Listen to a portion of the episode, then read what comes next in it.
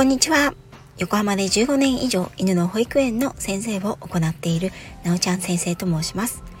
こちらの番組では、たくさんのワンちゃんや飼い主さんと関わってきた私が、日本の犬と飼い主さんの QOL を上げるをテーマに、犬のあれこれについて、私個人の見解からお話ししています。時には子育てネタや留学時代や旅行の思い出などのお話もお届けいたします。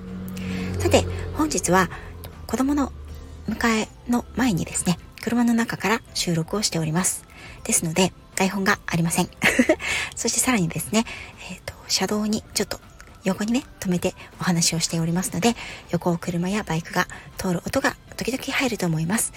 ご了承いただければ嬉しいです。はい。本日のテーマなんですが、前回、前々回と、犬友は本当に必要かというお話をさせていただきました。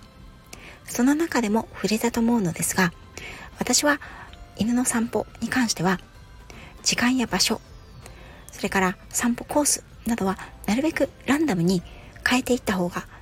いいですよというお話をしていたと思います。そのことについて、なぜ私がそのように思っているのかをお話ししていきたいと思います。特にまずは今日は時間についてお話をしていきます。決まった時間にお散歩をする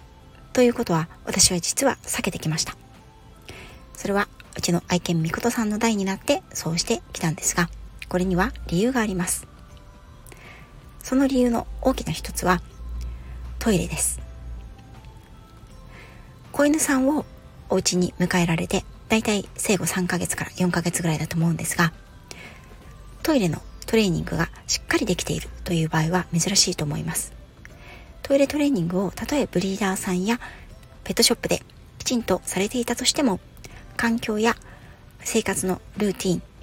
場所などが変わることでワンちゃんは一時的にトイレがわからなくなってしまう。ということは子犬さんにはとてもありがちなことです。もしくはですねサークルですね。サークルの中で最初はトイレとベッドを置いてその状態であればトイレで排泄ができてたんだけれども、そのサークルから出した。そうしたら、出してしまうとリビングや他のお部屋に出してしまうとトイレができなくなってしまうっていうことはとてもよくあるパターンです。それにはまあたくさんいろんな理由がありますし教え方もいろいろあるのですがここで飼い主さんはですねお散歩ができるようになるとトイレのトレーニングをしないでじゃあお外でしてほしいっていうことでお外に連れて行くっていう場合があります。特に朝起きてすぐというのは排泄のタイミングなんですよね。人間も朝起きてすぐにトイレに行くという方は多いと思います。この時に朝起きてすぐにお散歩に連れて行く。そこで朝一のトイレをお外で済ます。という習慣ができますよね。そうなるとこのワンちゃんは一生この習慣を引きずるというか覚えていくようになります。朝一の排泄はお外でするものというふうに覚えていくわけですね。このルーティンというのはものすごく強くワンちゃんは覚えていきます。ですが人間には実際例えば朝起きて体調が良くない日もあれば朝起きて台風がすごい時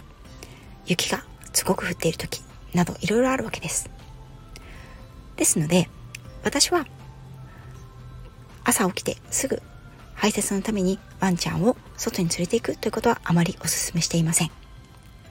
ワンちゃんと飼い主さん、十何年を共に過ごしていく中で、その習慣を作ってしまうと、それができなかった時、もしくは時間がずれた時、何かの事情でやりづらい時に犬、人ともにストレスを追い始めてしまうんですね。当然、ワンちゃんは排泄をしたいので、お外に行こう行こうまだ行かないの？ということで飼い主さんに要求をするようになります。そしてあの特にありがちなのは男の子のワンちゃん。虚勢未虚勢にかかわらず虚勢をしている方がその頻度は高いんですけれどもマーキングですね。匂い付け足を上げておしっこをするというマーキングをしたがる年齢だいたい1歳前後半年から1歳前後まあ、多くなってくるのが男性ホルモンの分泌が盛んになってくる7、8ヶ月。大型犬であればもう少し10ヶ月11ヶ月ぐらいになると思うんですけれどもそのぐらいの時期になると体の機能もしっかりできてきますし男の子としての認識も男性ホルモンの分泌量の増量によってできてきますなのでお外で匂い付けをしたいという行為が始まってきます朝起きてすぐのおトイレ。排泄はトイレシートでしていてくれたのに。例えば朝7時に起きて朝10時ぐらいにお散歩に行くように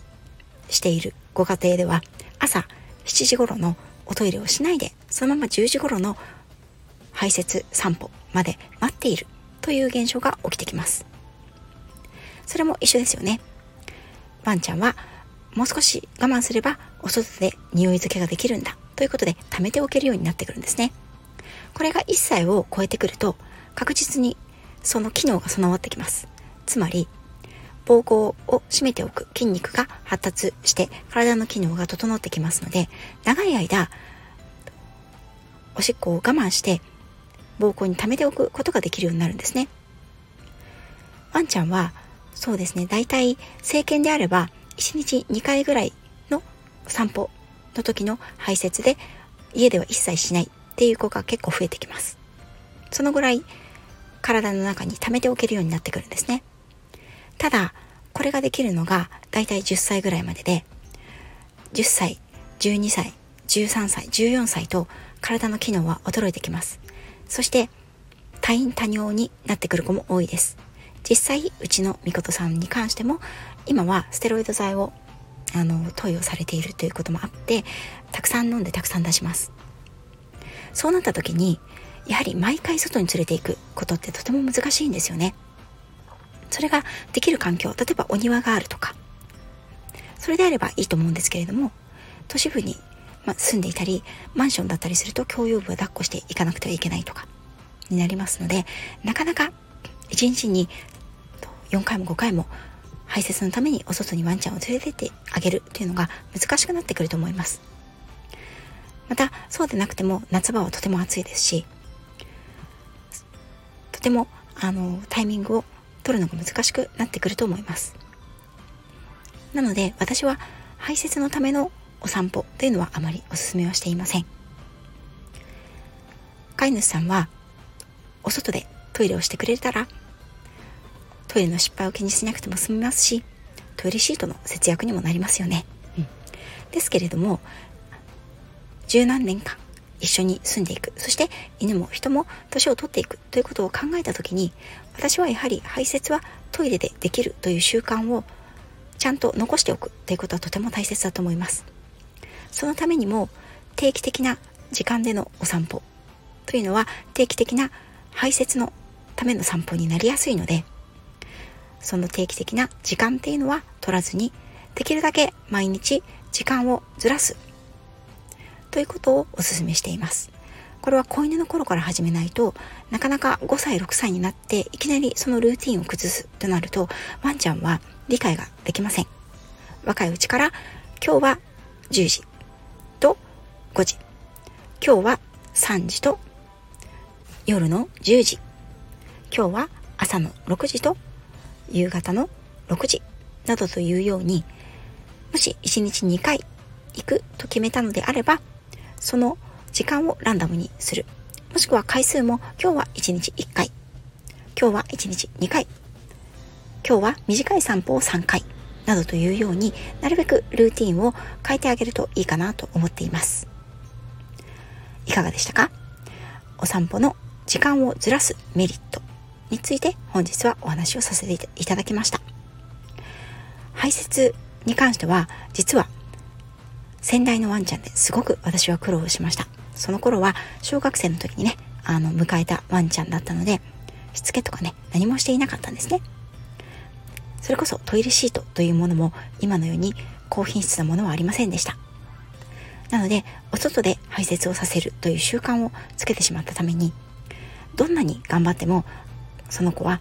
最最後の最後までお家の中でしてくれませんでした。分腎臓の病気にかかっていたので最後の方は15歳ぐらいになってからは1日に何回も何回もトイレをしたがりました。10キロ以上ある子だったのでその度に抱っこをして階段を降りてお外に連れて行っていました。ですがそれが5回6回7回8回とね1日増えていくにつれてとてもとても家族の負担は大きくなっていきました。その時に、まあ、その時でもないんですけれどもみことさんを迎えた時には2代目の子はどこでもいつでもトイレシート1枚あればそこで排泄ができるトレーニングをしておこうっていうふうに思ったんですね。おかげさまでうちのみことさんは今でもすいませんちょっとバイクの音がうるさかったですけれども今でもですね新しいお家に